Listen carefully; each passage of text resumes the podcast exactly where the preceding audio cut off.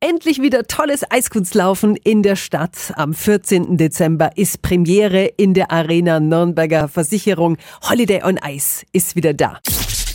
365 Dinge, die Sie in Franken erleben müssen. No Limits heißt die Show. Einer der Künstler ist der junge Eiskunstläufer Marius Grimm.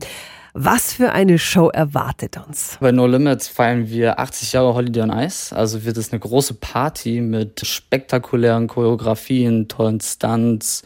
Wir haben eine tolle Lichtershow dabei. Wir haben tolle Kostüme wieder. Ja, das wird sozusagen das Highlight.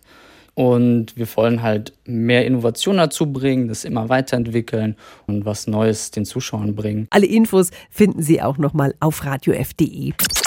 365 Dinge, die Sie in Franken erleben müssen. Täglich neu in Guten Morgen Franken um 10 nach 6 und um 10 nach 8. Radio F.